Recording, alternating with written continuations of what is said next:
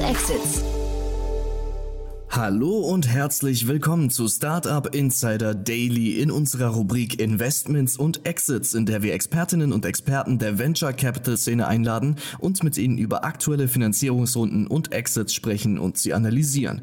Zu Gast ist heute Bastian Hasslinger, Vice President von Pickus Capital und wir sprechen unter anderem über Topi. In einer Finanzierungsrunde sammelte das Berliner Startup 45 Millionen US-Dollar ein, davon 15 Millionen US-Dollar Eigenkapital. Außerdem geht es um Klimabewusstsein klimabewusste Milchherstellung beim Lebensmittelunternehmen Neutral Foods. Breakthrough Energy Ventures, der Fonds von Bill Gates, leitet eine Investitionsrunde von 12 Millionen Dollar in das Unternehmen. Außerdem sind weitere prominente Investoren im Unternehmen investiert, wie zum Beispiel NBA-Star LeBron James und Musiker John Legend. Aber so viel nur als Teaser vorweg. Wir legen gleich los nach den Verbraucherhinweisen. Viel Spaß und bis später. Startup Insider Daily. Investments und Exits. Sehr cool. Ja, ich freue mich. Bastian Hasslinger ist wieder hier von Picos Capital. Hallo Bastian. Grüß dich, Jan. Freue mich, dass wir wieder sprechen. Ist ja schon ein paar Tage her. Ne? Äh, vielleicht erzählst du ein paar Sätze zu euch. Äh, wie, hast, wie, wie habt ihr den Sommer erlebt? Äh, ich, man hat ja so das Gefühl, es ist ein bisschen Sommerloch, aber ich glaube, im Early-Stage-Bereich äh, ist es gar nicht so, ne? Ja, ähm, also tatsächlich war bei uns über den Sommer noch einiges los. Ähm, zum, zum Glück kann man einerseits sagen, ist natürlich super, wenn, wenn viel passiert. Ähm, hat natürlich den, den Urlaub auch entsprechend beeinflusst, aber im sehr positiven Sinne. okay. Ähm, genau, vielleicht so zwei, drei Sätze zu Picos. Ja, gerne.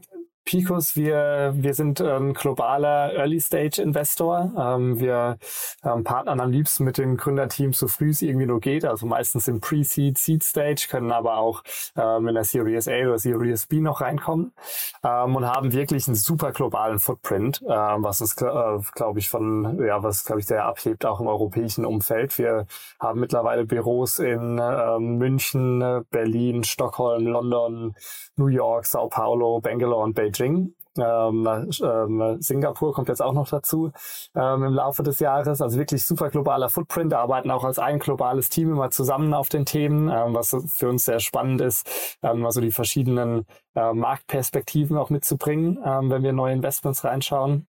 Und natürlich auch sehr stark die Gründerteams da unterstützen können, wenn es um äh, geografische Expansion geht. Also sehr global ähm, recht Industrie ähm, unterwegs. Wir investieren alles, was im Kern digital ist, wirklich von ähm, so ein bisschen den klassischen Bereichen wie Fintech, äh, HR-Tech bis hin zu Robotics ähm, und Biotech. Ähm, und genau, ähm, ich bin hier in Berlin, ähm, baue unser Berliner Büro fleißig weiter auf und leite das Büro ähm, und bin happy, jetzt mal wieder hier zu sein. Mhm, sehr cool. Über Berlin sprechen wir auch gleich noch. Da hast du ja auch was mitgebracht. Ne? Ähm, aber du hast, äh, also du hast zwei Themen heute mitgebracht. Wir fangen mit dem Nicht-Berliner Thema an, glaube ich, ne? Genau, lass uns gerne mit äh, Neutral Foods äh, starten. Super. Spannende Runde von außen betrachtet. Total und auch sehr spannendes Thema. Ich glaube, sehr ähm, am Zahn der Zeit. Ähm, Neutral Foods letztendlich ist, ist das so eine tech-enabled, äh, carbon-neutral Food Company. Ähm, klingt, klingt ein bisschen ähm, fancy, ähm, ist das alle, äh, eigentlich gar nicht. Also was die ähm, letztendlich machen, aber was deren Claim auch ist, sie sagen, sie sind die, die erste carbon-neutral Food Company in den USA. Ähm, was äh, ganz spannend, ganz spannender Claim ist. Ähm, die sind 2018 gegründet. Ähm, was ganz interessant auch ist, was ich gesehen habe, dass der, der Gründer, äh, Matt, 2021 das Unternehmen schon verlassen hat und es wird aktuell von einem ähm, praktisch von einem externen CEO ähm, geleitet. Ähm, ganz ganz interessant für so Venture-backed Startups. In der Regel passiert sowas nicht so häufig. Äh, oft achtet man da auch als Investor drauf, dass das Unternehmen langfristig ähm, founder-led ist. Mhm. Aber nichtsdestotrotz ähm, haben sie es geschafft, jetzt eine starke Runde äh, zu raisen. Haben jetzt gerade 12 Millionen von äh, Breakthrough Energy ähm, geraced. Das ist ähm, einer der, ähm, ja, der, der Arme von Bill Gates, wo er eben viel so Sustainability, ähm, ESG-Investments macht. Und in der Runde dazu kamen auch noch wahnsinnig viele Celebrities, also so LeBron James, Mark Cuban, äh, Kevin Love. Ähm, also ein sehr, sehr cooles Setup und auch was, was man recht häufig sieht für so Consumer-Facing Companies und insbesondere wenn man eine eigene, eine eigene Brand, ein eigenes Produkt ähm, aufbaut, macht es natürlich oft viel Sinn, so Celebrities mit an Bord zu nehmen. Total, ja. Ich habe mir das auf äh, Crunchbase angeguckt. Die sind, ähm, glaube ich, zum Teil schon länger dabei sogar, aber auch John Legend habe ich da gesehen, ja, also ähm, tatsächlich auch den, den quasi den Musikbereich damit abgedeckt. Wann, wann würdest du denn, weil das, das also ich frage mich bei diesen ganzen VIP-Investoren, wir sehen das in Deutschland, glaube ich, verstärkt im Fußballbereich vor allem, ne? Äh, dass wir da sehr viele Fußballer, so Manuel Neuer, ähm, Mario Götze investiert, glaube ich, sehr viel oder André Schürle auch und so. Ähm, wann ist das denn aus deiner Sicht gesund, solche Leute in Cap-Table reinzubringen? Weil die, die können ja jetzt wahrscheinlich sag mal, so, so, so richtig viel beitragen zum Unternehmenserfolg, außer ihr Gesicht in die, in die Kamera zu halten und zu assoziieren, können die eigentlich nicht, oder? Es kommt so ein bisschen drauf an. Ich glaube, es gibt einige, ähm, einige Celebrities, ähm, die das wirklich, äh, die man mit reinnimmt äh, aus reiner Branding-Perspektive, dass man einfach sagt, wenn man irgendwie mal einen Werbeclip shooten möchte oder mal ähm, irgendwie Bannerwerbung macht, dass man ähm, dann ohne große Bezahlung ähm, vielleicht für einen der Investoren ähm, dafür abstellen kann. Ähm, es gibt allerdings auch andere so Celebrities, auch natürlich vermehrt in den USA. Das wird äh, hoffentlich und bestimmt in Europa auch irgendwann mal äh, starten, die wirklich sehr ähm, strukturiert und systematisch Venture Investments machen. Also so Serena Williams ist, glaube ich, das beste Beispiel, die ja ähm, so eine eigene, eigene Vehikel auch announced hat und dann eigene Mitarbeiter ähm, wirklich hat. Äh, ja, ich glaube, die will ja nur noch VC-Investments machen, ne? glaube ich sogar. Ja. Mhm. Genau, ja. die möchte sich ja darauf fokussieren. Mhm. Echten Kutscher ist zum Beispiel auch super Stimmt. aktiv ähm, äh, unterwegs. Das heißt, so teilweise, glaube ich, machen die es schon deutlich systematischer ähm, und können damit sicher auch dann ähm, stärkeren Value-Add bringen bringen. Äh, und andererseits kann es aber natürlich, ist ein, äh, ein super valider Punkt, ähm, jemanden aus, aus Branding, ähm, aus Branding-Sicht mit dazu zu nehmen. Ähm, das bei bei Business Angels ja grundsätzlich immer so die Frage, man, die, die Gründerteams müssen sich ja immer überlegen, warum nimmt man wen an Bord? So in, institutionelle Investoren haben ja auch wirklich Team, im besten Fall Teams, die sehr hands-on auch unterstützen können, ähm, für einerseits für dem Netzwerk, aber andererseits auch mit, mit vielen anderen Punkten. Und dasselbe überlegt man sich bei Business Angels ja auch. Ähm, und einerseits ein großer Faktor ist immer Branding. Ähm, das kann jetzt über Celebrities sein, dass man wirklich das fürs Marketing nutzt. Das kann aber bei anderen Themen ähm, beispielsweise, wenn du, wenn du an Moonfair denkst, Moonfair hat ja auch ähm, ähm, eine richtige Armada an KKA und anderen Hedgefonds und Private Equity Leuten früh äh, als Investoren mit dabei gehabt, einfach um ähm, den Trust mhm. zu generieren, dass mhm. es wirklich ein, äh, ein solides Produkt ist. Das heißt, das sind aber beides so ein bisschen so Branding und Trust Generating. Und dann gibt es natürlich auch Business Angels, die sich wirklich Zeit nehmen, sich mit den Gründerteams dann hinsetzen, die beraten ähm, und ja, da sehr, sehr hands-on auch Input geben. Das ist aber oft so ein bisschen äh, Divergence von, wie groß ist die Brand? Dann ist meistens die Zeit und der Hands-on Support nicht mehr so stark. Ähm, äh, und wenn eben die äh, Brand nicht so ganz so groß ist, dann haben die Leute teilweise noch mehr Zeit ähm, und Kapazität, dann auch wirklich beraten zur Seite zu stehen. Also es ist immer eine ganz spannende Entscheidung, dass wir auch bei vielen von unseren Portfoliounternehmen in Early Stages sehen, ähm, wenn man dann überlegt, wen nimmt man da mit an Bord als Angel. Ja, spannende, spannende Diskussion wahrscheinlich. Ne? Lass uns noch mal kurz über, die, äh, über das Unternehmen genau. sprechen. Ne? Ist, das, ist das etwas, was du jetzt erwarten würdest? Weil ich finde die Marke total, total stark erstmal, muss ich sagen. Ja? Ich finde das einen ganz, ganz spannenden äh, äh, Move. Würdest du sowas in Deutschland auch erwarten oder in Europa? Also ich grundsätzlich noch mal kurz zum, ähm, zum Produkt und was sie eigentlich machen. Letztendlich, was man auf der Webseite sieht und was auch ihr Kernprodukt nach außen gezeigt, hier aktuell ist, ähm, ist ihre Milch. Ähm, sie produzieren praktisch eine eigene, also eine Marke ähm, für eine für eine eigene Milch ähm, und die vertreiben sie über Supermärkte und Online-Shops ähm, mit dem Claim eben, dass sie dass die Milch voll ähm, carbon neutral ist. Ja und organisch. Ne? Ja. Genau, mhm. Organic und Carbon Neutral, ja. genau. Ähm, das ist ja richtig, es ist nicht immer nur CO2, mhm. ähm, sondern natürlich auch viele andere Faktoren, ähm, die, die, die, da sehr wichtig sind. Nee, genau, ich, ich, ich habe es hier gerade offen. Sie schreiben halt eben auch keine Antibiotika, keine Pestizide, keine synthetischen Hormone und so. Das klingt schon richtig stark, finde ich, ja. Ja, absolut. Und ähm, ist natürlich auch genau das, ähm, äh, was so die Konsumenten aktuell nachfragen und ähm, was äh, so der, der Consumer Pressure, der immer stärker wird für Marken. Ähm, das heißt, da so eine sehr, sehr spitze eben eine, eine Brand aufzubauen, die, ähm, die nicht nur sagt, ich meine, letztendlich könnte, könnte jede, ähm, jedes Milch, äh, jede Milchbrand könnte einfach ihren Carbon Footprint offsetten ähm, und dann sagen, okay, wir sind zumindest mal carbon neutral. Klar, die anderen Themen, so wie, wie Organic ist, ist nochmal was anderes. Ähm, aber letztendlich könnte das ja jeder machen.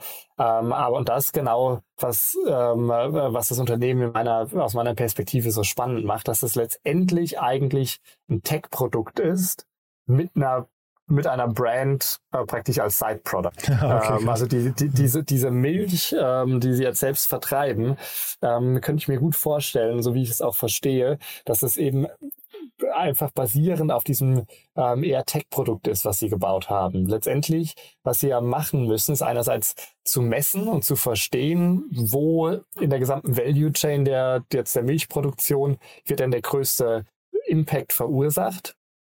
Ähm, dann basierend auf dem basierend auf dem Messen ähm, kann man dann sagen, okay, wo können wir reduzieren? Also wie ähm, basierend auf den Informationen, die wir vom Messen haben, bei welchen Faktoren können wir denn ähm, den, den Impact äh, bestmöglich äh, reduzieren?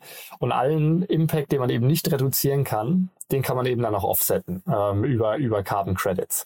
Und so dieses ähm, Messen und Reduzieren insbesondere, das ist natürlich super spannend, weil es wahnsinnig komplex ist. Und wir haben in den letzten Monaten und Jahren eine wahnsinnige Flut an Unternehmen gesehen, diese horizontale ähm, Carbon Accounting äh, Lösungen entwickelt haben. Das sind so Unternehmen wie Watershed und Persephone in, in den USA.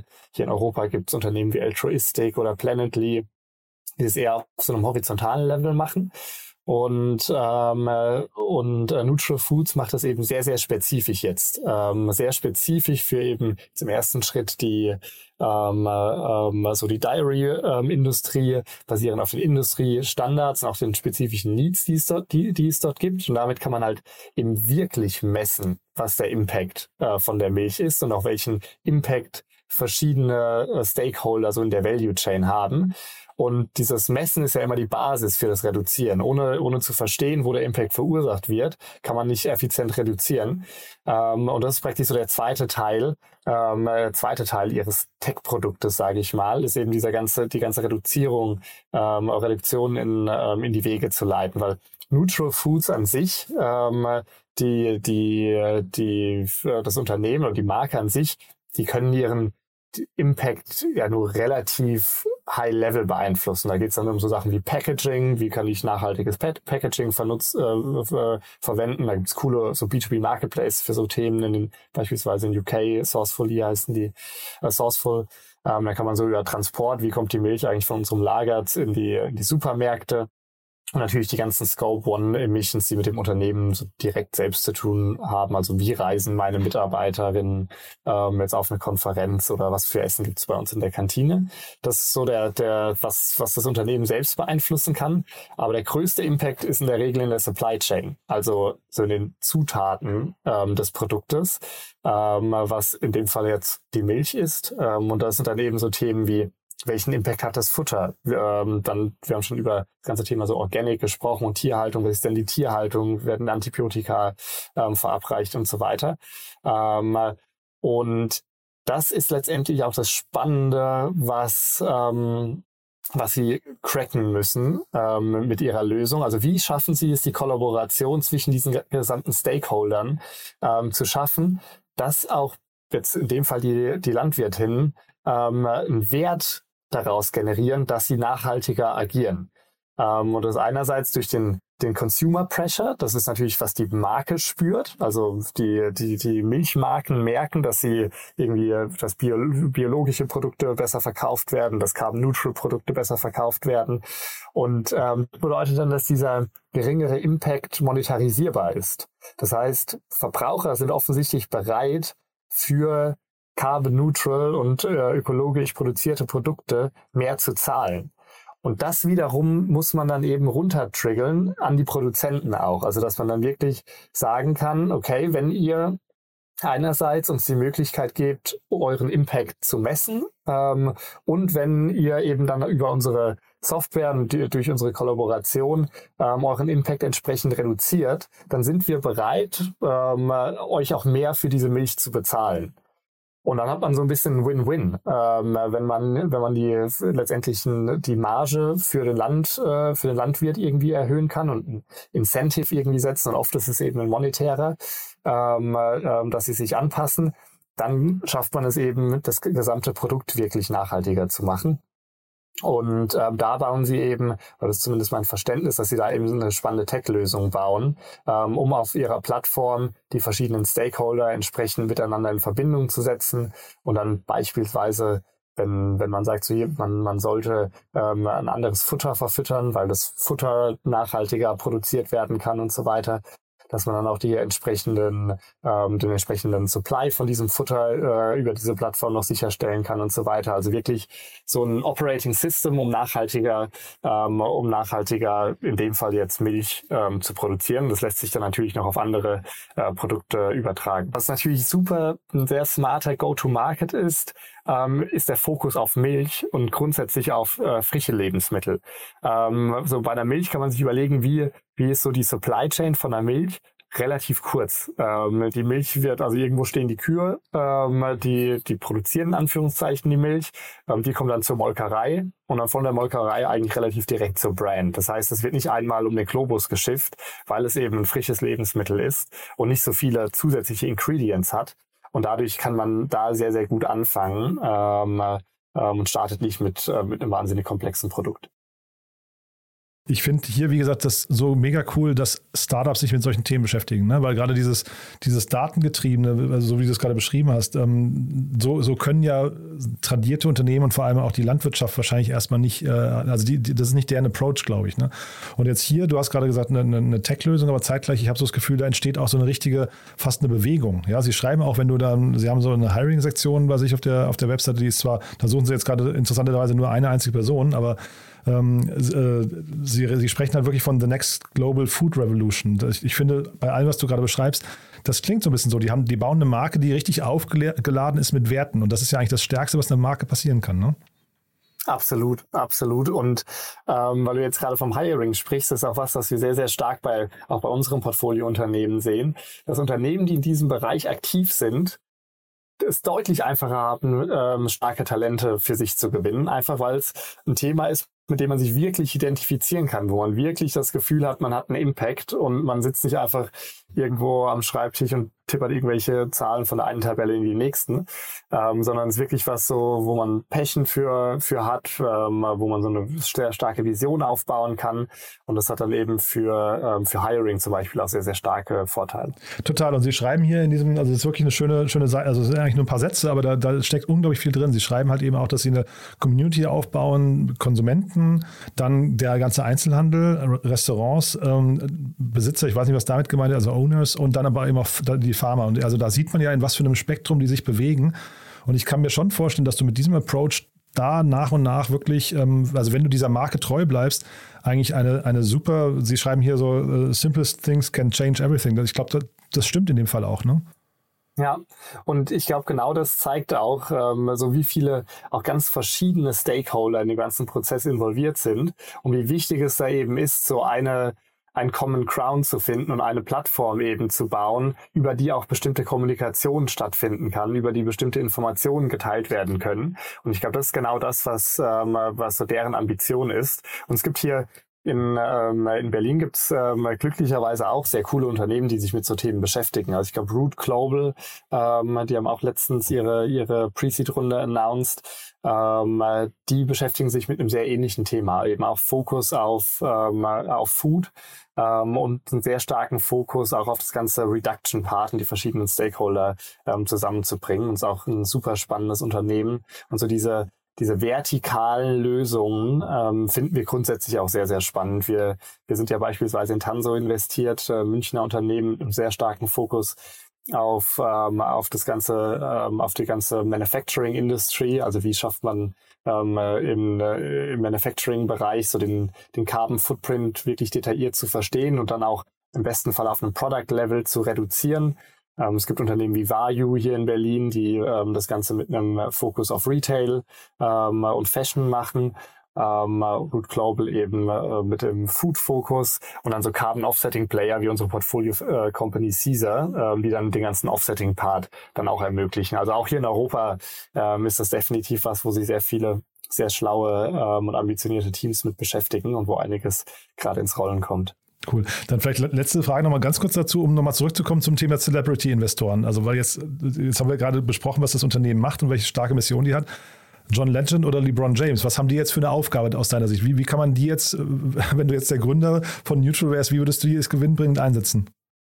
Also ich glaube, mit so jemandem wie, wie LeBron James, keine Ahnung, wie viele Follower der auf Instagram oder auf anderen Social Media Plattformen hat. Aber wir haben, wir sehen es zum Beispiel ähm, ich habe es nur so aus den Augenwinkeln irgendwie gelesen oder gehört, ähm, dass mehr und mehr in Europa auch mehr und mehr Rapper irgendwelche Eistee-Marken beispielsweise ja, launchen. Und die launchen ihre Eistee-Marke und haben innerhalb von wenigen Tagen und Stunden hunderttausende verkaufte Produkte. Einfach weil sie natürlich so eine Strahlkraft haben, weil so viele Leute sehen, dass sie jetzt diesen Eistee trinken, sie finden die, die Rapperin irgendwie cool und dann bestellen sie das eben auch mal. Und ähnlich ist es natürlich mit so einem Produkt auch. Wenn du ähm, LeBron James ähm, siehst, wie er irgendwie seine Organic Milch trinkt, ähm, kann das Hunderttausende, Millionen Konsumenten erreichen, die sich vielleicht dadurch inspiriert fühlen ähm, und dann sowas auch trinken. Also allein so ein relativ einfacher Marketing-Gag ähm, äh, kann dann, glaube ich, einen relativ starken Einfluss auf ähm, so den Absatz eines Produktes haben. Ah ja. Also ich habe jetzt gerade bei Instagram parallel geguckt, ich kann mir fast nicht vorstellen, also, weil er auch keinen, keinen blauen Haken hat, dass er nur 600.000 Follower hat. Das kommt mir eigentlich zu wenig vor für, für, für so eine Kategorie. Aber cool, dann also haben wir das Thema Celebrities damit durch und vor allem, wie gesagt, ein sehr, sehr spannendes äh, äh, Unternehmen. Du hast ja noch ein zweites Unternehmen mitgebracht. Äh, kann man eigentlich sagen, ist auch im Nachhaltigkeitsbereich unterwegs, ne? Im weitesten Sinne. Im weitesten Sinne, ja, okay. Ja. Genau. Also ich glaube, so die langfristige Vision auf jeden Fall. Ja. ja. Mhm. Genau, also ich glaube, das zweite Unternehmen ähm, äh, wollte ich auch kurz besprechen, einfach was auch hier in Berlin ist, ein sehr, sehr cooles Investor-Setup, ähm, spannendes Produkt in einem sehr umkämpften Markt allerdings. Ähm, das ist äh, Unternehmen Topi.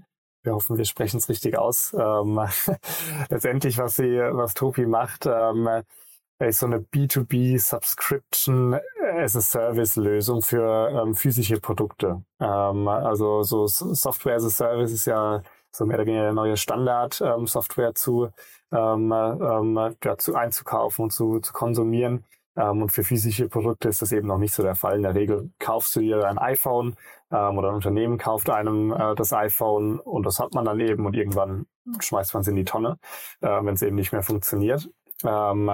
Und hat natürlich ganz viele Probleme. Da können wir später noch drauf eingehen, warum, warum Subscription vielleicht effizienter ist als kaufen.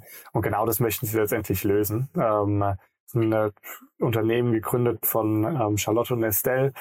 Ähm, und 2021, also sehr kürzlich erst gegründet und gerade nochmal 15 Millionen in Equity ähm, geraced. Äh, hatten letztes Jahr schon von Creandum und Index die Seed-Runde ähm, geraced und dieselben Investoren haben jetzt praktisch nochmal oben drauf gelegt, ähm, zusätzlich nochmal 30 Millionen Debt, äh, weil das ganze Thema ja natürlich ähm, eine sehr, sehr wichtige so Financing-Komponente hat. Deswegen ist der Debt, äh, die Debt-Komponente auch sehr, sehr wichtig in der Finanzierung, weil mit Equity sowas zu finanzieren ähm, ist nicht besonders effizient.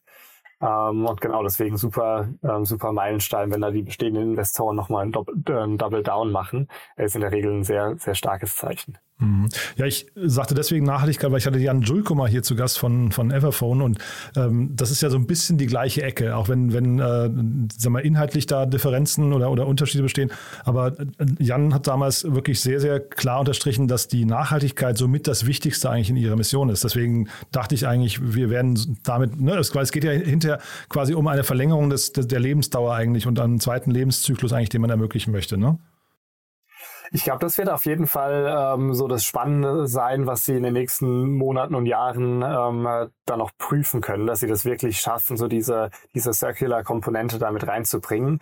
Im Kern, so den, den, das initiale Problem, was sie, was sie lösen, ist ja letztendlich ähm, eher so diesen neu zu denken, wie Unternehmen Equipment einkaufen. Also dass man ab jetzt nicht mehr kauft, sondern mietet, ähm, was natürlich deutlich flexibler ist. Ähm, man kann viel effizienter skalieren, ähm, neue, ähm, neues Equipment dazunehmen, vielleicht, wenn man zu viel hat, das wieder zurückgeben. Das heißt deutlich flexibler, deutlich geringere Fixed Costs. Also du musst nicht mehr upfront ähm, dann eben für, für 20 Laptops bezahlen, sondern machst das eben auf einer monatlichen Basis.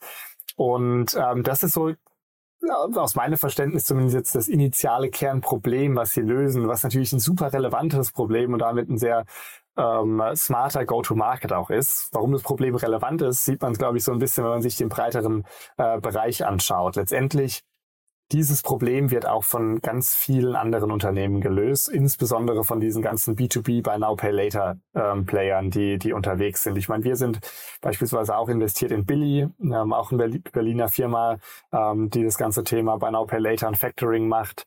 Mondu gibt's ja mittlerweile auch, ähm, ähm, die sich auf das Thema fokussieren. Und letztendlich so dieses, dass man nicht mehr diese hohen Fixkosten hat, sondern ähm, das in Installments zahlen kann, das lösen so, so Player, wo natürlich ein Riesenhype die letzten ähm, ein, zwei Jahre drum war.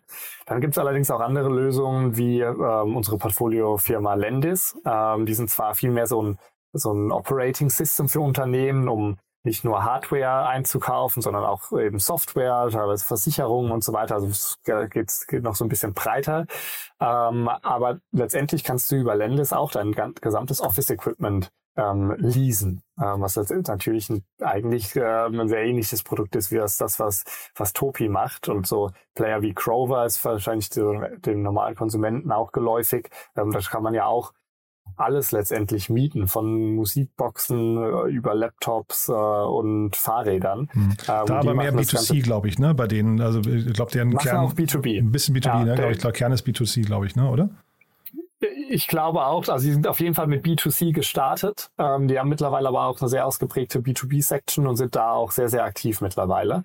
Ähm, weil es natürlich total viel Sinn macht. Ähm, das letztendlich derselbe Trend, den man im Buy Now Pay Later gesehen hat, dass eben so ein ähm, Klarna ähm, und ein Alma in Frankreich ähm, sind eben mit einem B2C-Fokus ähm, gestartet und dann kam so ein bisschen zeitversetzt kam dann die B2B-Lösung. Ähm, und letztendlich ist es ähnlich hier, äh, während man viele, viel, sehr viel Innovation oder oft Innovation ähm, so im E-Commerce-Bereich ähm, erst auf der Consumer-Seite erlebt, ähm, sind jetzt so die Generation von Topi beispielsweise, die das Ganze auf einer B2B, ähm, auf der B2B-Seite dann lösen. Ähm, und deswegen sehr, sehr spannendes Unternehmen. Und hier jetzt die Brücke zu schlagen auf den Sustainability-Aspekt, ähm, den du angesprochen hast. Und was, warum ich sage, das müssen sie erst nochmal so proven, inwieweit es wirklich einen super positiven Impact hat. Letztendlich ist natürlich, wenn die Subscription abläuft, müssen die Produkte wieder zurückgegeben werden ähm, an den ursprünglichen Händler damit ist ja letztendlich noch nicht noch kein riesiger Impact, wenn der Händler ähm, die Produkte dann trotzdem in die Tonne haut, ähm, dann hat man äh, hat man nicht viel gewonnen. Ähm, allerdings, wenn man es wirklich schafft, durch die, das ist ja wirklich dann, das ist ja dann zumindest schon mal ein, äh, ähm, ein Kreis, der geschlossen wird, äh, vom Händler zum Kunden und wieder zurück zum Händler.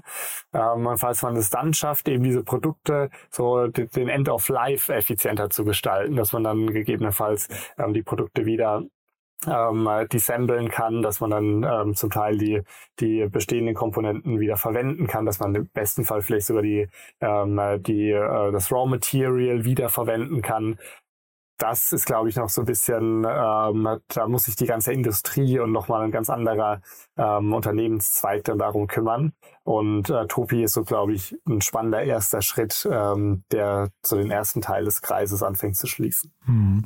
Ja, ich habe mich gefragt, was jetzt deren Herausforderungen sind. Ich meine, das Modell ist ja eigentlich sehr plausibel. Ne? Also da, ähm, das kann man wahrscheinlich relativ gut erklären. Ist das dann hinterher ein Markenthema? Ich kannte die offen gestanden vorher nicht. Du sagtest, sie haben ja vorher schon mal eine Runde geraced. Das war, ist mir, ist mir gar nicht äh, bewusst gewesen. Ähm, also haben die jetzt Aufklärungsbedarf und müssen den Markt noch educaten? Weil da hätte ich jetzt gesagt, ich hätte auch gesagt, die sind in der Landesecke irgendwie unterwegs. Ähm, man kennt das also schon, Everphone macht das, Grover macht das und sowas. Also jetzt kommen die quasi mit einem weiteren Modell, rufen also quasi die gleichen Einkäufer bei Unternehmen an und sagen, hey, jetzt gibt es uns auch noch.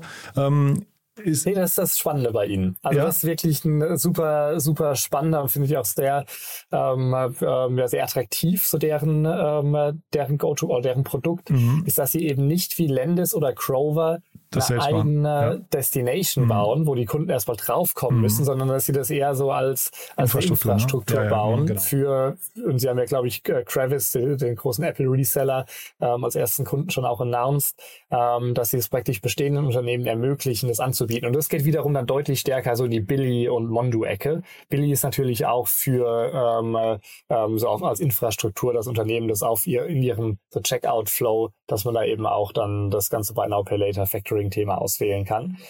Das heißt, ich glaube, Education ähm, äh, weiß ich jetzt nicht genau, also ist wahrscheinlich relativ recht äh, Top-of-Mind-Modell ähm, schon.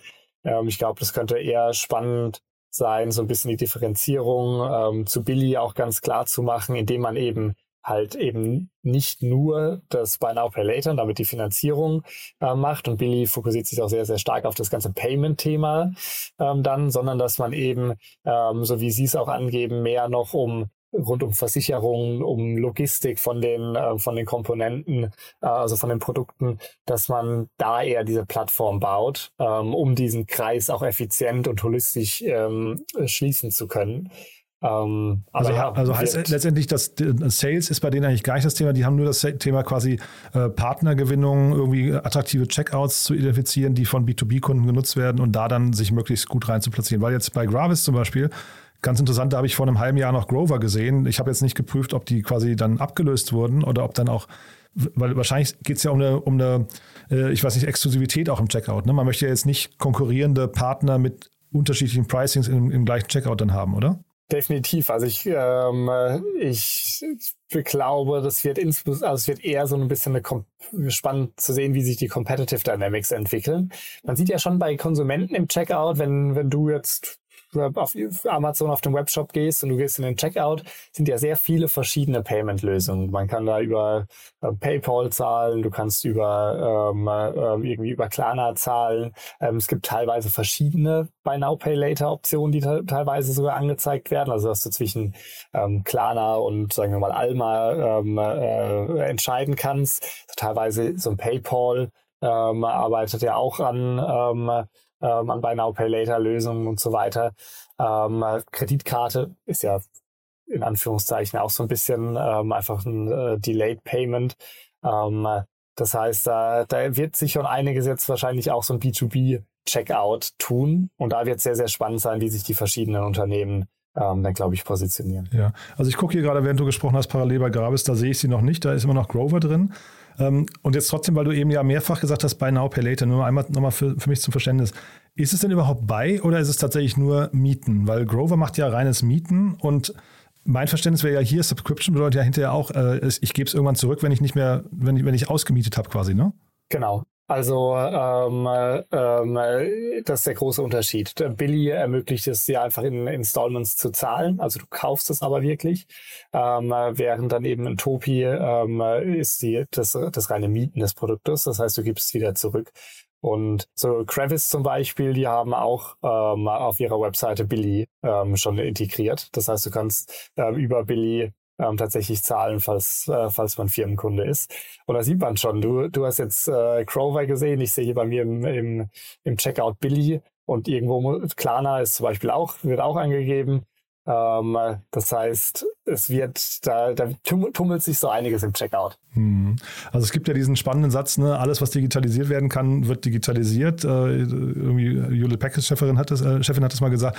Und der Jan Dulko, das aufgegriffen hat, äh, damals behauptet, alles, was subscribed werden kann, wird irgendwann subscribed. Ja, also es kann schon sein, dass wir da gerade in so einem kompletten Mindshift sind, dass äh, Personen immer, immer mehr sagen, ich will es nicht besitzen, ich will auch diese, diesen Ease of Use haben, ich möchte es irgendwann einfach wieder abgeben können. Das war ja auch das, was viele bei Apple jetzt begrüßt haben, dass sie gesagt haben, es ist cool, dass die ihre iPhones im Subscription-Modell an, äh, anbieten, weil du halt einfach alte Geräte dann, du weißt einfach, mit, was mit denen passiert. Die gehen in einen geordneten Prozess und liegen nicht irgendwo im Schrank rum. Ne?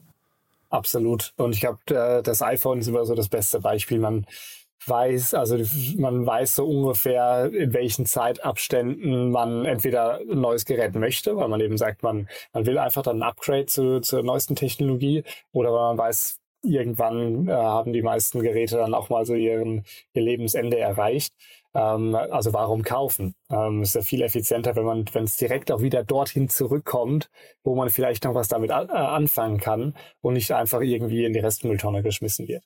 Das heißt, da ist dieser der, der Sustainability-Ansatz ähm, und so die langfristige Vision finde ich auch super, super spannend und super ähm, äh, wichtig und effizient, das genau in diesem Schritt ähm, schon einzuleiten. Mhm. Jetzt vielleicht ganz zum Schluss, hatten wir die Rundengröße, haben wir genannt, aber haben wir auch die, äh, die beteiligten Investoren genannt? Genau, ich hatte es, glaube ich, erwähnt, Creandum ah. und Index. Okay, perfekt. Ähm, die, cool. die, hatten, wie gesagt, auch die Seed-Runde ähm, äh, Anfang des Jahres, Ende letzten Jahres hatten sie auch gemacht. Ähm, äh, und dann die 30 Millionen ähm, Depth von Triple Point. Ja, also auf jeden Fall eine starke Runde, muss man sagen. Ähm, ich glaube, das kann man wahrscheinlich sagen, die Kollegen verstehen ihr Handwerk, ne? Absolut, ja. Nee, super, super Investment wird nur eben für uns wird sehr, sehr spannend sein zu sehen, wie sich das Ganze im so Competitive Environment ähm, dann auch entwickelt. Super. Cool, du, dann war das ja wirklich ein sehr, sehr spannender Ritt. Also zwei tolle Themen, eins aus Berlin und eins, wo ich äh, also mir wünschen würde, es würde die Welt verbessern. Ähm, hat zumindest das Potenzial mit Bill Gates im Rücken. Äh, also wirklich ein tolles Thema, muss ich sagen. Krass, ja, hat mir Spaß gemacht. Bastian, haben wir was Wichtiges vergessen? Ich glaube, wir haben alles erwähnt. Super, dann ganz lieben Dank. Und bei dir darf sich weiterhin jeder melden, der, du hast ja äh, gesagt, der, der eine gute Idee hat, gerne auch schon im sehr frühen Stadium, ne?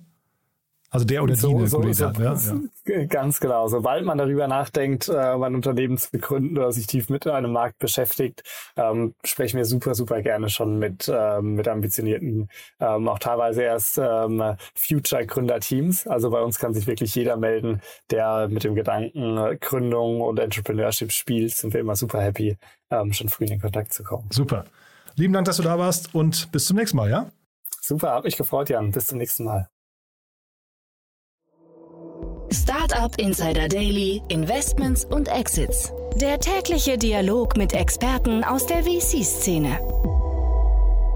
Das waren Jan Thomas und Bastian Hasslinger, Vice President von Pickers Capital, im Gespräch über die Finanzierungsrunden von Topi und Neutral Foods. Und das war's mit Investments und Exits. Ich wünsche euch einen angenehmen Resttag und hoffe, wir hören uns beim nächsten Mal wieder. Bis dahin, ciao.